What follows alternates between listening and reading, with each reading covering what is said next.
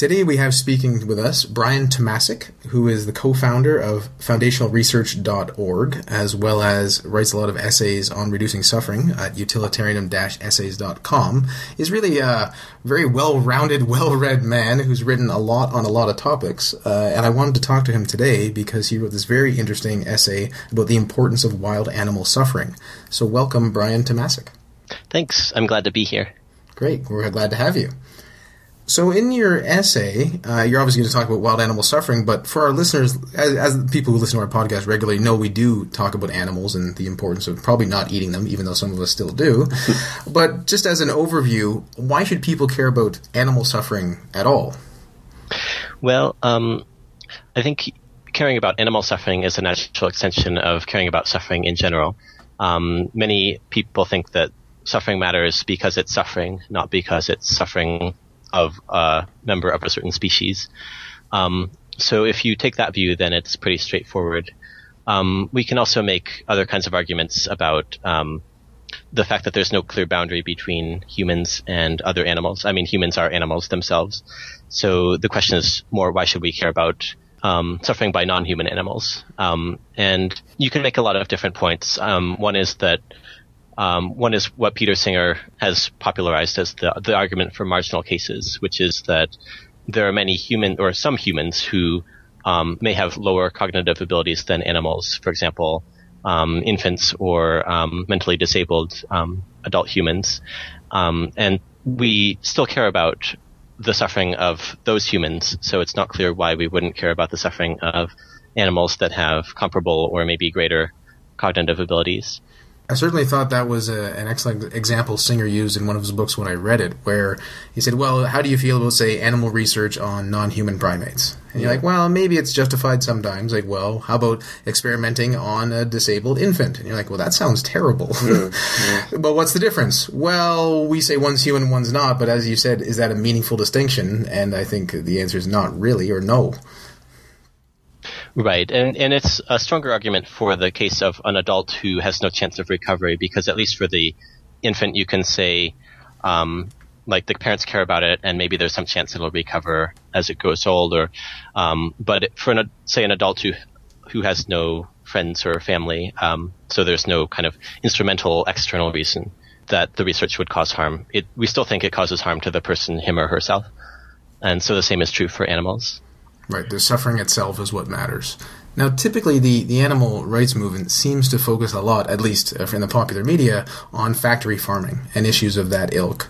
Um, and do you think that is a valid enterprise? And then how does that contrast with this world of wild animal suffering? Yeah, that's definitely an important thing to focus on. I think actually many animal rights activists focus on other causes too that, that may be um, quantitatively less important, like um, zoos and circuses and um, uh, fur farms and things like that, where they certainly they certainly matter, and there's a lot of animal suffering going on, but the number of animals affected is smaller than for factory farming. So, uh, among the cases where humans directly harm animals, it seems plausible that factory farming ranks at the top. Um, there are um, at, least 10 billion factory farmed animals in the U.S. and um, about 60 billion farmed animals in general killed each year. So um, that's certainly a, a, pretty big issue. Um, and also, many of the animals are uh, big and have big brains and are intelligent. So if you weight suffering by the cognitive sophistication of the animals, it becomes a pretty important issue from that respect as well. So I think I think it's good when animal activists focus on factory farming, um, but I think that they focus uh, too much on issues where humans are directly causing the harm. There's a tendency in ethics to um, kind of make your own self pure and focus on what what you're doing rather than just look at everything that's happening in the world and try to make that as um, try to improve that. And do you think that's a natural human tendency because the individual wants to say either feel better about themselves or they just really aren't usually thinking in such a broad picture of trying to look at the scope of, say, all suffering, which is what it seems that you try to do. Right. I think both of those are true. I, I think ethics in general refers to getting along in a community, and in that regard, ethics is usually about trying to judge your own actions, um, like what obligations you have, what's right and wrong for yourself. And it's usually not about a global optimization of some um, agenda. And um, so there's certainly something to that because lot in history, sometimes when people have tried to globally optimize some ideology, it leads to bad outcomes. And there are many cases where trying to look at your own actions is actually good at a good way to um, prevent against kind of Machiavellian tendencies. For example, you shouldn't rob a bank to donate to charity because um, even if you think you're doing the right thing, that could lead to long-term bad consequences for society as a whole. Yeah, and probably. so I think there are a lot of cases where where this intention-based or kind of deontol- deontology-inspired ethics does lead to good outcomes. Um, another reason that it's important is that humans care about the motives of their actors. Um, for example, it whether you kill somebody intentionally or accidentally matters a lot for external reasons because if you're a mur- uh, if you're somebody who murders deliberately, then you're more dangerous and you should be locked up. Whereas if you completely accidentally killed somebody, that doesn't imply the same uh, precautions um, as a result. So the intentions certainly matter a lot, like in a criminal justice context. Um, but when we think about the harm that the victim suffers, especially if the victim is an animal that doesn't understand what's going on in terms of human social relations, then the intentions of the actor don't matter as much. So um, if you're a human and you're intentionally harmed, you might be much more resentful than if you're accidentally harmed. But if you're an animal, you probably don't understand the motive behind either one. So um, in the animal case, it seems there's less reason to focus on intentions and more reason to focus on consequences. Right. It certainly wouldn't matter from the animal's perspective. They're just having harm experienced or Right. done to them. So you're saying Right. approximately maybe 60 billion animals are uh, in factory farms for humans to eat each year, and there's about 7 billion humans on Earth. But you've also said in this very interesting essay that that's much less than the scale of wild animal suffering. So when we talk about wild animals and their experiences, what's what's the scale we're using then in terms of numbers? Just a point of clarification, 60 billion is the total killed each year worldwide, and so that includes um, non-factory farms in the third Okay. world, uh, which could be an appreciable fraction. Um, regarding the amount of wild animals, um, there aren't excellent estimates of this. Usually, when scientists try to quantify numbers of animals, they look at species, and um, I haven't found a good comprehensive paper that tries to estimate the actual populations of different species. Um, so I put one together. It's called "How Many Wild Animals Are There?" Um, and it's very rough because I'm just kind of extrapolating from density estimates on a hectare basis or even just comparisons of the relative numbers of different classes of animals. So um, I wouldn't take the figures to be um, very trustworthy, but maybe within a few orders of magnitude, they're probably accurate. And also, the exact number doesn't have much impact because the numbers are so big that a few orders of magnitude would still imply the same sorts of conclusions. Right. Um, this does sound like maybe a great research project for someone in grad school or somewhere to actually figure this out. Yeah, yeah. It, um, maybe there exists literature that I haven't found. There's there is a paper um, trying to estimate the number of birds, and it's called "How Many Birds Are There?" and they estimate between 200 and 400 billion. And so I haven't seen similar things in the cases of other types of animals, but maybe they exist. The number of insects is also pretty well documented between 10 to the 18th and 10 to the 19th. That's um, a billion billion, or uh, a billion billion to 10 billion billion. Wow. Um, That's a lot. Yeah. yeah, so so that's about a billion insects for every human. And sometimes people think you should weigh numbers of animals by um, some sort of measure of neural complexity. And and I agree with that. I think one insect counts less than one person or even one bird or one mouse. Um, if you quantify purely in terms of number of neurons, um, it still turns out that insects have more neurons than humans um, by between one and three orders of magnitude. Um, it becomes closer, certainly, if you count number of neurons. well, right, because I think humans have what it was like 16 billion neurons or something like that. So as long as an insect has 16 neurons, Yeah, a human has a, about 85 billion neurons, so we could approximate that as 10 to the um, 11th. An insect has, say, an, an um, the the smaller insects like fruit flies have about 10 to the fifth neurons. So that's a difference of six orders of magnitude. Right. Um, whereas the number difference is eight or nine orders of magnitude. So um, that that means insects have at least 100 to 1,000 times more total neurons than so if all humans. those insects got together, maybe they'd be conscious, as some sketchy theories of emergence say. Uh, what about the other types of animals on Earth? Well, um, I don't have great figures for this, but based on extrapolation from number of birds, I estimate something like a trillion mammals, uh, maybe a trillion to 10 trillion reptiles and amphibians, um, at least 10 trillion fish. And um, if you go into zooplankton territory, that's maybe even bigger than the number of insects, um, between 10 to the 18th and 10 to the 21st. And the, the most numerous animal that I know of is uh, nematodes, which have a population of about 10 to the 22nd. Um, of course, whether they're conscious is certainly something people can doubt, or how much they matter is Right. something you can doubt. Um, but they're very small. I mean, they're a model organism for studying nervous systems because they have such small brains. Right. So basically, we're, we're on the order of, of trillions or hundreds of billions uh, in terms of scale. And anyone who's seen a nature documentary usually knows at least a part where one animal gets horribly eaten or attacked by another. And I assume that's what is of great concern uh, to you. Right. Yeah. So predation is maybe the most um, visible or salient um, kind of harm that animals experience, and it can be quite bad. Um, I mean, it's hard to think of something that that uh, an animal would go through that's worse per second than having your flesh torn apart.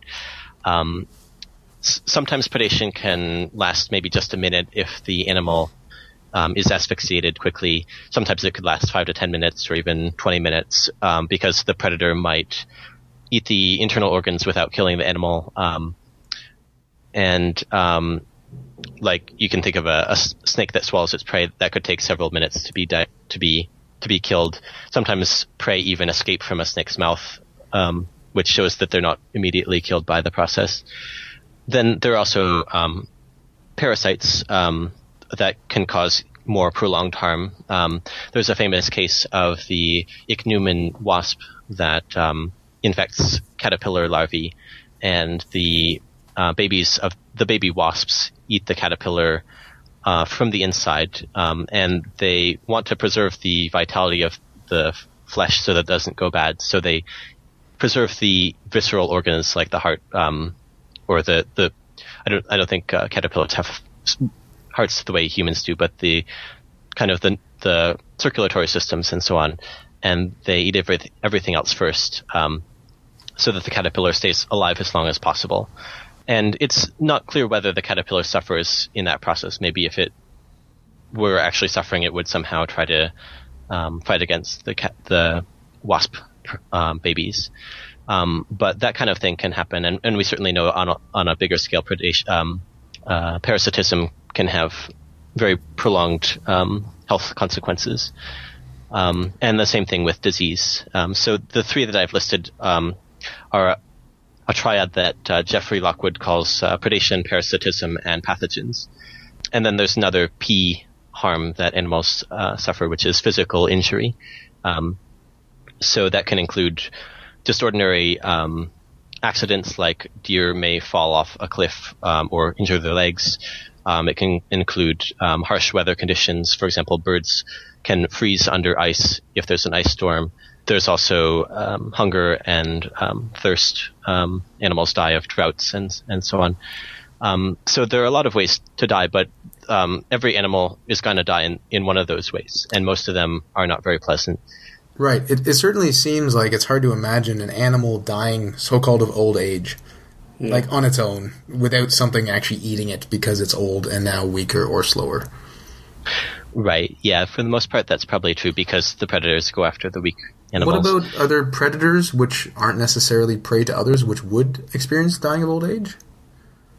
Well, there probably are some. I mean, the if you're at the top of the food chain, then then you probably aren't going to be eaten except by like parasites or diseases. But um, their numbers are relatively few. So Right. it's certainly plausible that there are some animals that have relatively good lives, and and one of the reasons I think humans have relatively good lives is that they're at the top of the food chain, um, and they they can live a long time. Um, so probably like elephants and tigers um, have pretty good lives because they don't have a lot of the, relative to other animals. They have relatively low infant mortality. They live a long time. They don't have a lot of predation threats. Right. So in that case, which is the case that humans are accustomed to, life might not be so bad um, relative to if you're at the bottom. Right. Do you know the comedian Louis C.K.? Have you heard him do a bit about this? I haven't. Uh, well, he's basically saying that humans have basically gotten themselves out of the food chain, and isn't that great? Because could you imagine, like, if you were prey, you leave the house to go to the office in the morning, and something immediately starts chasing you all the time, and so that's the silly bit. But there's a, there's a truth there. Similarly, like, well, imagine you were the predator. He's like, every time you wanted to eat, you had to chase something that was running for its life, and then you had to bite its neck until it stopped squirming, and then you eat its insides. And every time you're hungry, had to do that, and how terrible that would be.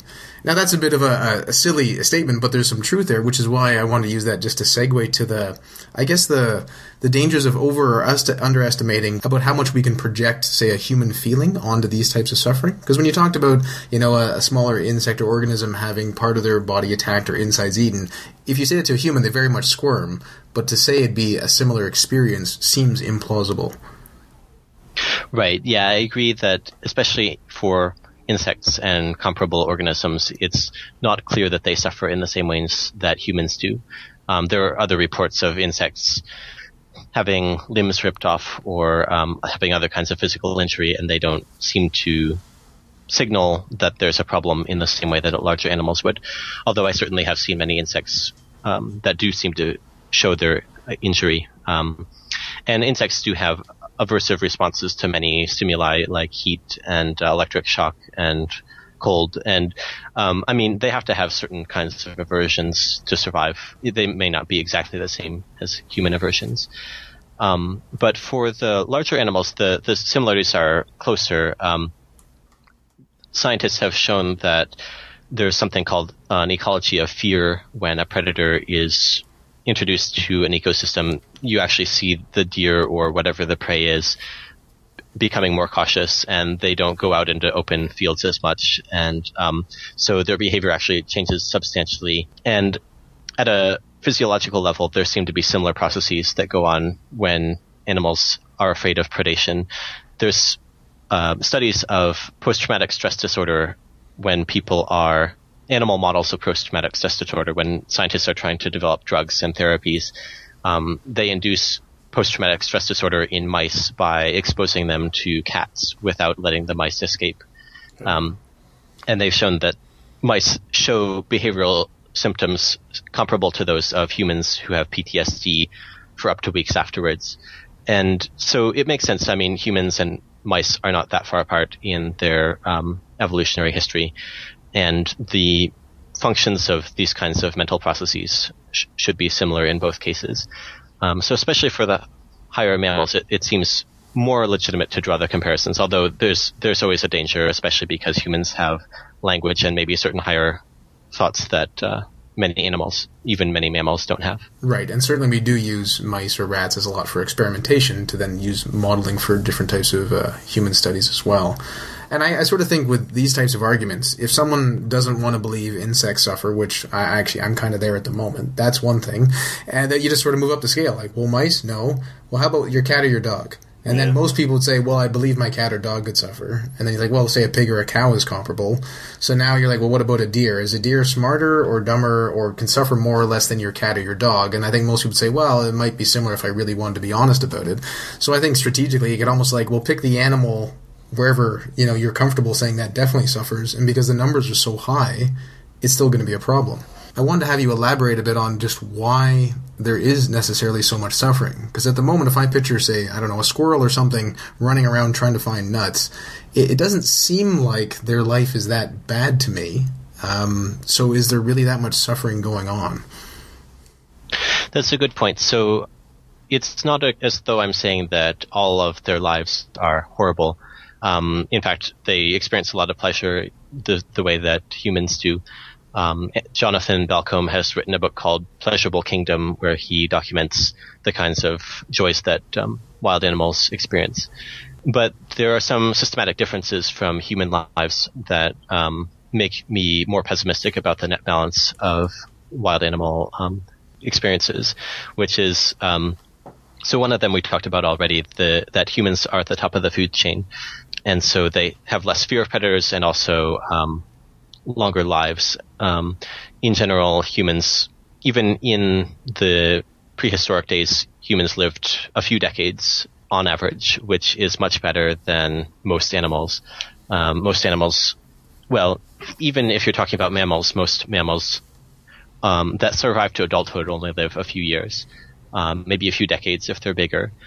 And then the survive to adulthood part is key because most animals produce large numbers of offspring, most of which die shortly after birth.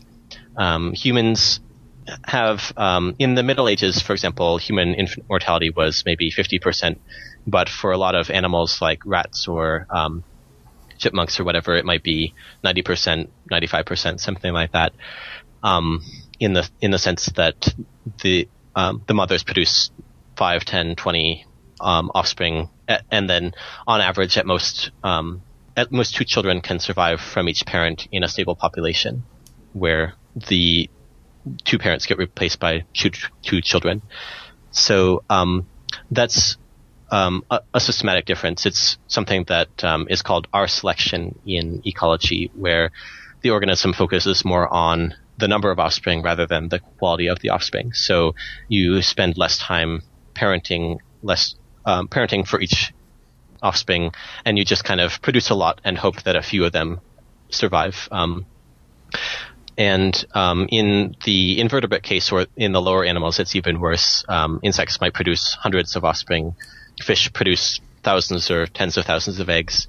Um, and of course, it's not that each most of those eggs may be eaten before they hatch or um, die shortly after hatching, so they're not nearly as complex as a full-grown adult at that point, and that somewhat offsets the amount of pain that's involved. But a, an appreciable fraction of them do survive to to longer, such that their their brains are more complicated by the time they suffer. And um, so, even if you thought that animal lives were good until death, and then death is painful, um, that would still imply a pretty pessimistic outlook because so many animals die so soon after being born. The adult, if the adult life expectancies are only a few years, then if you factor in 90% infant mortality, the life expectancy for any given animal would be on the order of months, or in the case of insects, maybe even days. Um, so that's sort of a not a great ratio. You, you live a few days or a few months and then have a very painful death due to predation or disease or whatever, that um, that alone would lead to a lot of suffering. Maybe uh, I think a net balance of suffering, even if the rest of their lives were were cheerful.